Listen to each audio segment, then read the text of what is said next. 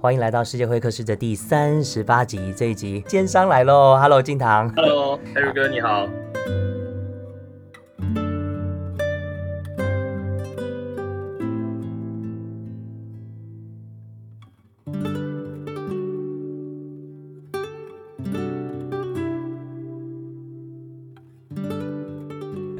今天呢，真的非常非常的难得，请到这位奸商哈。我为什么叫他奸商呢？我们其实私下是很熟的朋友，大家都叫他奸商。为什么是奸商？因为其实呢，他的事业、他的创业呢，跟一件事情非常关联，叫做坚果。其实吃坚果是一门很有趣的一个学问，而且它是跟人类的这个健康非常有关系的。那我想静堂，你会这个现在自己是创了可夫莱精品坚果这个品牌嘛？我想是不是一开始先请你聊一聊，你为什么会创这个品牌？是不是先从你从小的这个成长环境来帮我们聊起？OK，呃，说实话，呃，从我小时候有记忆以来，就是家里的后院，其实就是那个坚果的代工厂。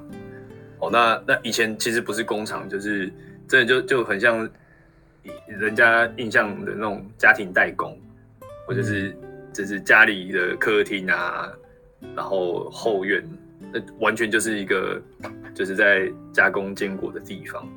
那以前不管是观念啊、技术啊，其实都没有像现在这么好、哦，所以呃，以前的话，我们家也是用油炸的坚果。哎，你现在讲的应该是差不多是六七零那个年代那个时候场景嘛，对不对？对五六零年代，呀呀呀，OK，对对吧？那那那个时候，呃，其实我我爸妈其实不太不太让我进到那个加工的那个那个区域啊，因为其实还蛮危险，因为地上就是又油又脏，哦，那个、嗯对啊，那个环境其实真的是不是现在可以想象的。嗯，对啊那老实说，也是有一点耳濡目染啊。哦，但但以前以前的坚果跟现在的坚果是完全不一样，对啊、所以一开始提到就为什么会创坚果这个品牌，呃，其实我我自己是本来就，呃，毕业后我就在找工作，也都是找吃的，所以我觉得做吃的其实一来自己有兴趣啊，嗯。二来就是我觉得吃的它其实真的就是一个良心事业，嗯，对啊，像像我们在做我们自己在卖所有的商品啊，研发的过程，其实我们的一个很大的关键就是这些东西我们自己吃不吃，嗯，那对啊，就完全由自己做出发，我们自己敢吃的我们才会卖。嗯。那原本都是做代工嘛，那我十四年前回工厂帮忙，在工厂待了快两年，我就老实说有点待不住了，因为每天做的事情都一样，就提升良率，然后让让品质更好，但就觉得有点无聊，呃，所以我就想说，哎，不然我们就把那个自己加工的产品包一包，我出去直接面对消费者，走通路。嗯。对那后来因为就是蛮，那时候真的是跑十家被十家十家打枪了，我觉得大家给的回馈就哎、你东西很好，哦品质很好很好吃，但是就是包装很丑。那也是因为这样子，真的那时候那些店家真的是我贵人，才让我决定说好，那我就用一个全新的品牌来面对消费者。嗯，所以当时其实觉得市场上原来是有这么血淋淋的一面哈，是原来在工厂里面的你是完全想象不到的。你那时候觉得第一个最大的冲击是什么？你说小时候的工厂嘛，呃，就是面面面临市场的那个冲击。哦，就是其实根本就是完全自己，就是跟自己想象不一样。因为我想说，我们每每天那个代工的量都很大，我觉得真的就是有点做到忙不过来。我觉得客人的订单一直进来，我们每天要赶啊，一直加工。哎，当我自己真的出去跑通路的时候，会发现，好像没有人要买我们的东西。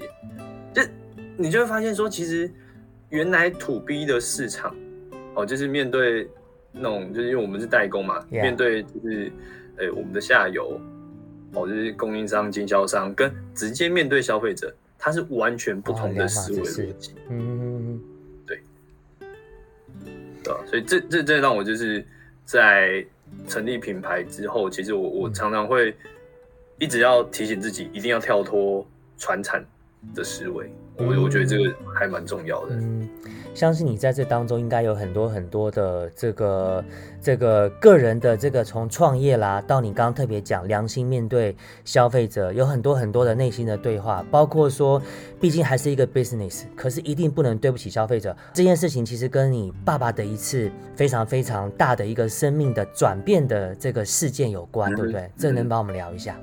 可以啊，就是。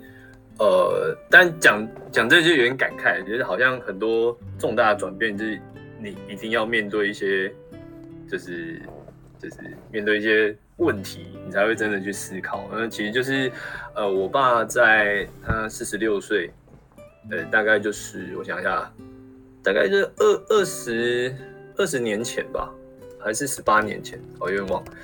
但那时候就是啊，因为那时候生意不错，那。就是开始很多交际应酬，那因为那时候我爸他脚其实是不方便运动，哦，所以就是三餐就是就是吃的很饱，然后运动很少，然后重点是又吃的很好，所以在 嗯对，就有一天晚上，就是他就从诶大概晚上七八点就在睡觉，睡睡睡到隔天的晚上六七点还在睡，哦那。那时候，哎，我记得我应该是大二的时候吧。那就想说，奇怪，哪有人睡那么久？然后后来我们就，就我妈回来，我们就硬把他叫起来。哇，一叫起来，那个那个画面其实真的，这现在想到也非常冲击哦。就是标准那种，就是眼歪嘴斜的那个画面。然后我们发现，哇，不对，这应该是中风的征兆。哦，是在睡梦当中发生的。呃，对，可以这样说，就是其实他可能就是前一晚。睡着之前哦，就就已经身体就产生状况，嗯，那他他可能以为就是想睡觉就去睡，呃，没想到一睡几乎就二十四小时，嗯，对，那当我们硬把他叫起来，然后就发现哇，他那个状况非常非常的糟，那我们就呃那时候因为住刚好住振兴医院附近，我们就赶快送急诊，对，后来才知道说哦原来是那个小中风。对，那当然现在运气很好，他是完全康复了。嗯，对，那这这个其实也是一个很重要的契机，让我们就是会重新思考，就是我们自己在生产就是坚果产品的时候，我们应该要注重健康这件事情。嗯。呀，我记得前两天在刚好听在刚刚好去听你的一场演讲哈，因为我们现在是我们现在是 podcast 没有画面，所以看不到你的照片。我觉得就要请你用描述的哈，假设假设我们面面前有一个这样的 PPT slide 哈，左边是你们的低温烘焙坚果，右边是一般我们在大卖场可以买到的坚果，它的那个从外观上到它实际上的营养的质地哈，那个差别是什么？来帮我们介绍一下。OK，呃。其实我我我们我在外面跟大家分享哦，基本上我就会讲坚果对健康的关系哦。那当然，我们吃坚果从以前就是把它当成应景的零嘴，到现在其实大家都有一个观念，就是坚果它其实是一个非常营养的天然食材。好，那到底我们怎么样挑选好的坚果，对我们身体好的坚果？其实，呃，说真的，从外观我就可以判断。OK。呃，今天大家看到同样是腰果，我的大家可以想象腰果它原来就是还是生的时候的腰果，它其实是有点乳白色的。好，那今天如果它是经过高温油炸或是高温烘烤，哦，它的外表就会变得有点金黄酥脆，看起来就是很好吃的样子。嗯，那 如果这好吃，对，看起来就很好吃。好，那如果它今天是低温处理哦，那像我们自己，我们是低温慢焙，我们是把温度降低，时间拉长。嗯，那它加工烤完，它的外观看起来其实跟原来生的腰果其实是一样的。嗯，哦，所以其实我们从外观看就可以知道说，哦，它的加工方式，哦，一个是高温处理，一个是低温。嗯，那大家可能也会问啊，就是除了腰果，因为它就是。直接看得到果仁的颜色。那比如说像杏仁，哦，因为杏仁外面有一层膜包覆住，我说我我没有办法直接看到。那其实也很简单，就是你用你的拇指跟食指，哦捏住这颗杏仁，嗯然后用你的牙齿轻轻刻刻一下。哦，那当然，首先你会听到一个很清脆的声音。好，那再来你就看这个杏仁的横切面。哦，如果是生的或者是低温处理的杏仁，哦，那它的这个横切面就一样，就是乳白色的。如果它是高温处理，你可能会看到它的那个杏仁的横切面，嗯它就是呃，可能是黄色的一圈，甚至是整颗都是褐色的。哦，那这这就可以看得出来，它就是高温处理，不管是油炸还是高温烤。哦，那当然我们在这营养上，我们就会建议，如果是高温处理的坚果，那尽量少吃，因为它吃的其实对人体也没什么帮助。嗯，我们还是回到这个你特别不断强调的低温烘焙的这件事哈，它究竟有它究竟有多重要呢？大家可能不一定有那么有概念，可以请你介绍一下吗？低温烘焙，OK，呃，当然低温烘焙在在国内它还是一个形容词啊，因为它并没有呃很完整的，就是定义，就是说哦，那所谓低温烘焙是几度啊？那呃，相对来说，以前我们在做油炸的坚果的时候，我们的油温大概是一百五十度。哦，那我们转成烘烤之后，我们也为了让坚果它的颜色让它的营养哦都有更多的保留哦，所以我们是把烘烤的温度降到一百度，那从原来加工十五分钟延长，哎、延长到六到八个小时，我就是看当天生产的环境、湿度，然后还有看各种坚果它的那个厚度、形状，我们来决定它的时间。那基本上我们的那个诶温度就都是维持在九十五到一百度。嗯嗯那为什么要这样做呢？其实，呃，我们最后定调是从三个方面，就是从呃食材、从环境，还有从人体健康，我们希望做到这三方面的友善。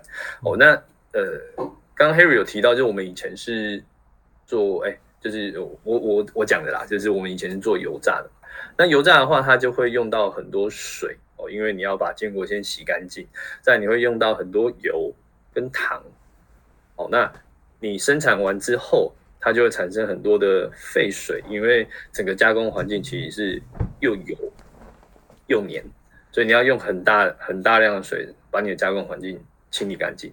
但老实说，也不是清的很干净。嗯那这些废水就直接排到水沟去。那虽然说都有经过污水处理，但其实它就还是一个很难，呃，真的被还原，然后可以直接排到就是大海去的水。哦，其实这个对环境的影响其实还蛮大。那再来的话，就是刚刚有提到，就是低温跟高温的差别，它对食材哦，就是就有很大的影响。那最后就是人体健康，因为吃进去吃炸的东西或是高温处理的东西，呃，确实对人体有蛮大的影响，因为它里面的营养都已经被破坏。那今天我们吃到一个就是已经不营养，甚至它已经产生质变的的食物进去的时候，你的身体不但没有摄取到该摄取的营养，那反而还因为这样子，你要花很大的能量去解毒，甚至去把它排出去。那更不好的状况就是它可能就直接囤积在你体内，没办法被消消化吸收，也不能被排出去。那久的话呢，身体就会产生一些发炎的反应。哦，所以我们就是会一直在提醒大家，这种高温处理的坚果就是能少吃就少吃，甚至就是不要吃。嗯，哇，我很喜欢你刚刚讲的这件事，叫做质变哈。其实，呃，我想可能这质变包括你刚刚讲的，对我们自己的身体哈，对我们身边人的身体，还有包括对于这个环境哈。虽然说这些做法的改变哈，这个也许赚的钱少了很多，可是其实呢，对自己、对身边的人哈，包括你的家人，包括你，就是说，呃，我想可能下一集节目呢，请你来好好的聊聊 ESG 的这件事情，这是我们下面要讲的一个大主题。那在在这一集呢，我觉得还可以先请你先也顺势带到，哎，秉持着这样的一个。包括你的初心哈，你又创了另外一个品牌，叫做 Plain A 植物奶。它其实跟你去呃开创这个可夫莱精品结果的你的这个起心动念是很接近的，对不对？这个品牌帮我们介绍一下。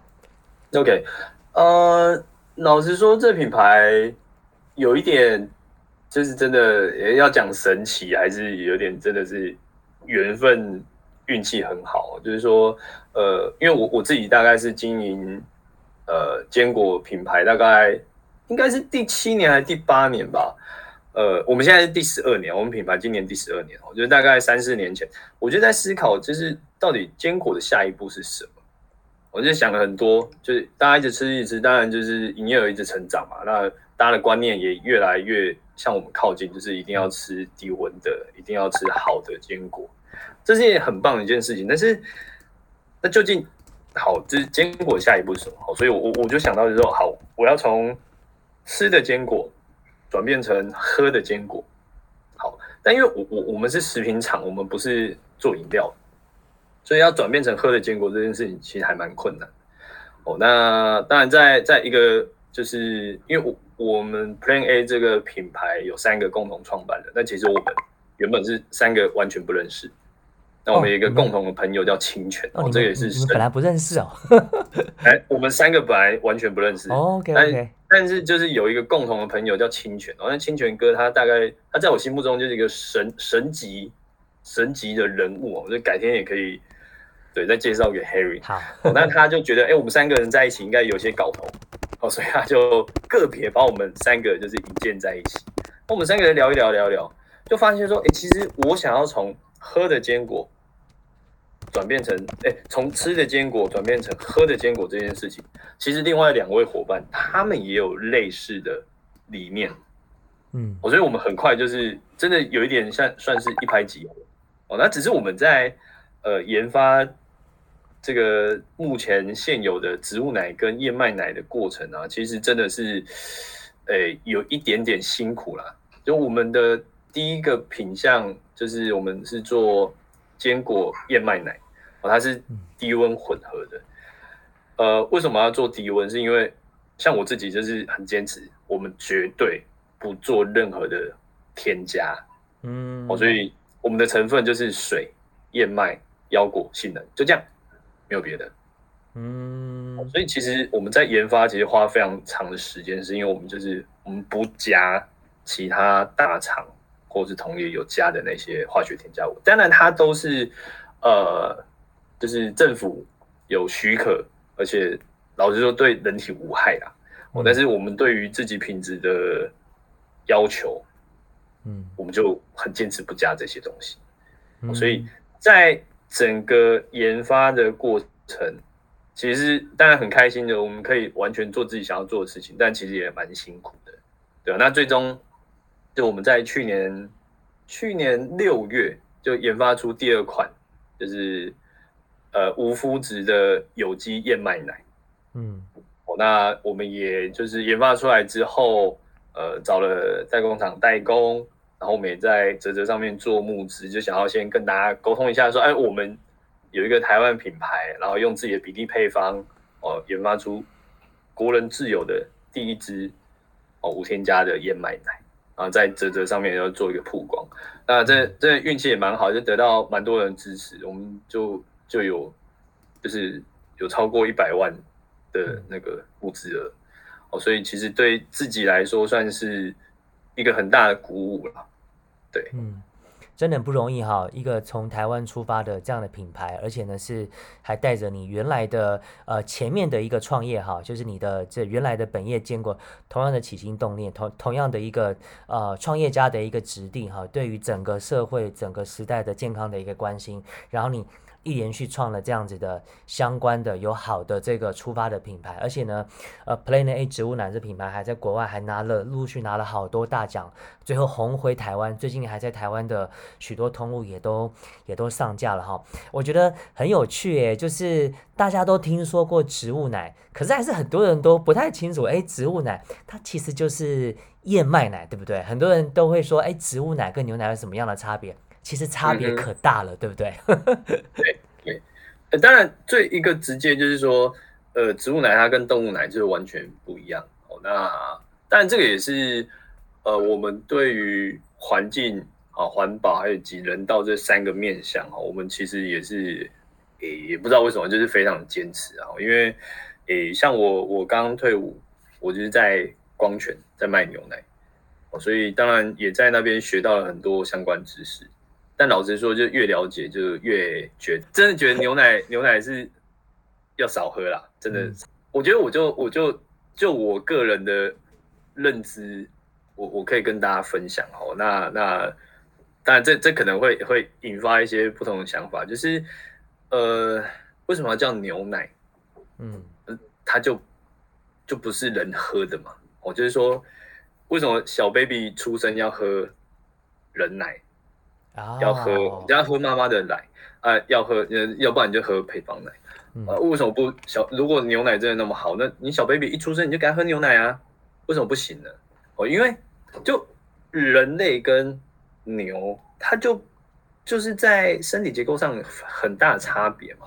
哦，那那第一就是人体到底可不可以完全吸收牛乳的营养？哦，那这个呃，当然它很营养没有错，可是。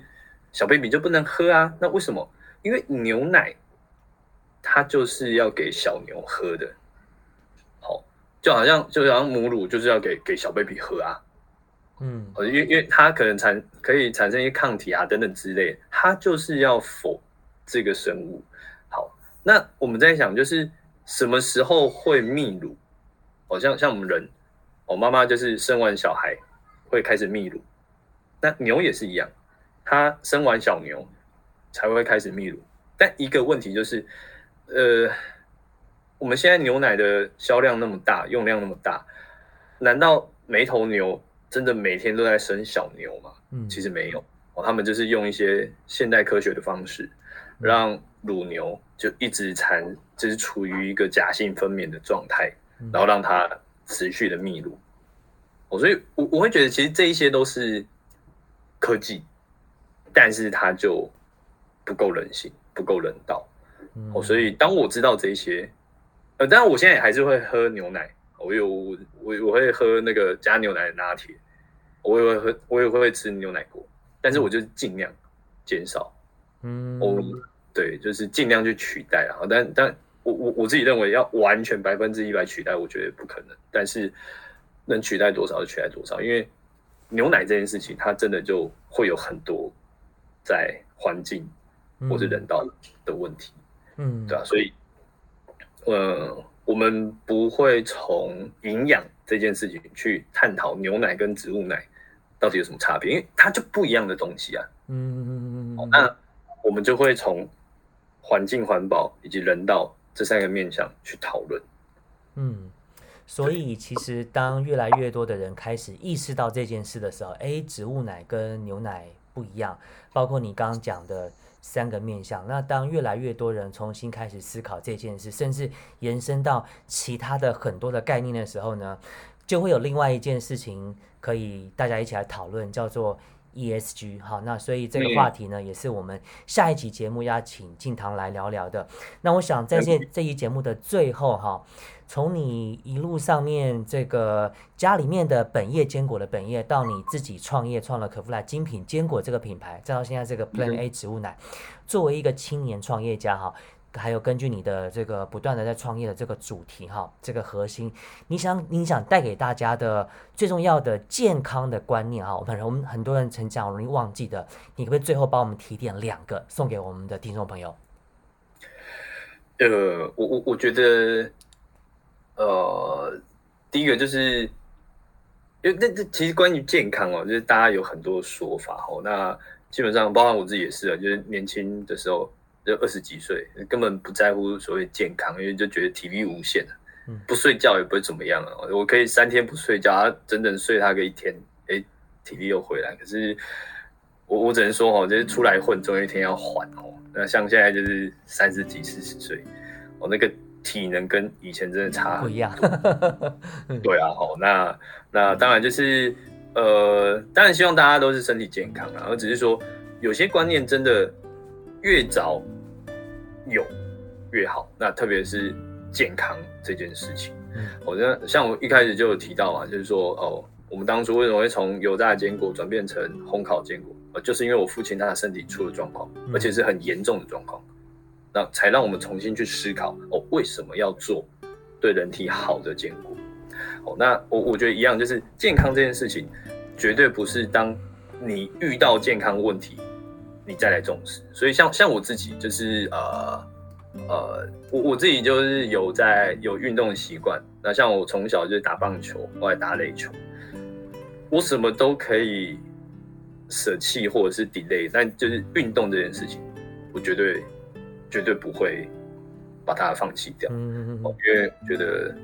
运动对我来讲，它就等于是一个健康的表现。我觉得，我觉得身体出状况我才不能运动，所以对我来讲，运动非常非常重要。那相对就是健康的观念非常重要。那那像我自己也也现在有两个小孩，其实就会很在意他们的健康。那再来就是呃，我爸妈，我觉得也也越来越有年纪，哦，其他一些长辈，我其实我觉得真的呃，我们当然会花很多时间在努力工作。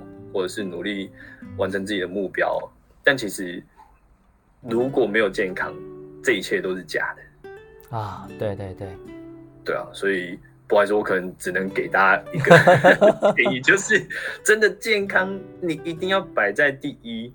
不管你现在你几岁，你有没有意识到这件事情？但是，我就是为什么我会会以坚果。跟健康的关系，到处去跟大家做分享。就是我想要提醒大家，就是 OK，maybe 你现在很健康，可是，在你很好的时候，你也要去想到你的家人，想到你的你的亲朋好友。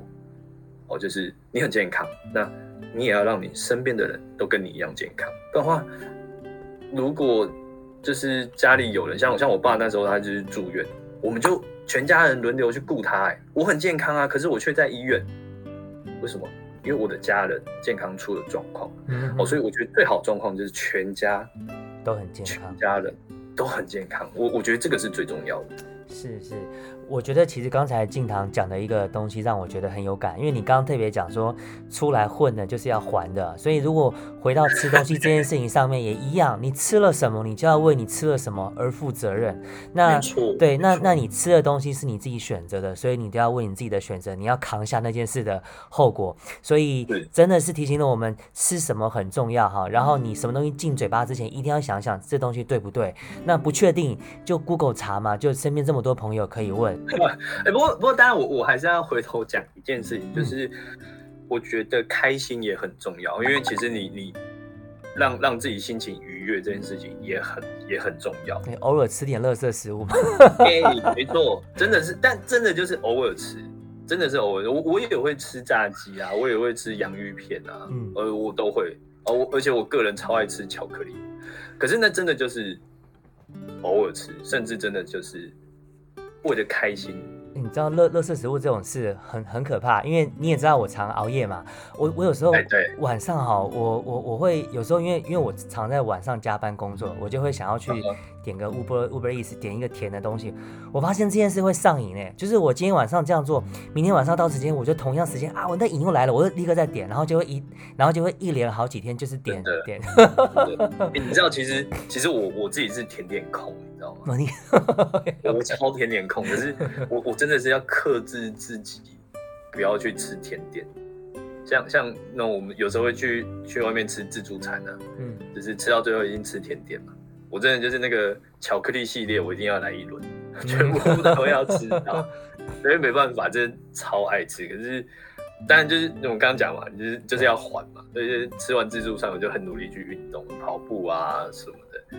哦，对，但但我我觉得还是一样，就是一定要以身体健康为唯一的指标。嗯嗯那吃一点就是热色食物，哎，让身体。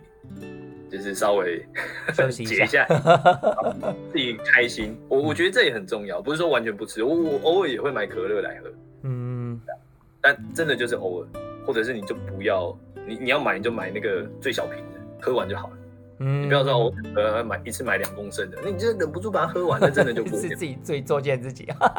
对 对。OK，好，谢谢静堂。哎，我真的觉得哈，就是我们因为静静堂跟我是同一个商会，我觉得商会里面有你这样的朋友是很幸福的事，因为其实可以提醒我们哈，随时就是想到健康这件事情。好，谢谢静堂。那我们也请这个听 Apple Podcast 的朋友呢，可以给我五颗星加评价，你的鼓励呢是我制作好节目内容最大的动力。那静堂，我们就下一集再见喽，来聊聊 ESG，拜拜。OK，没问题，拜拜。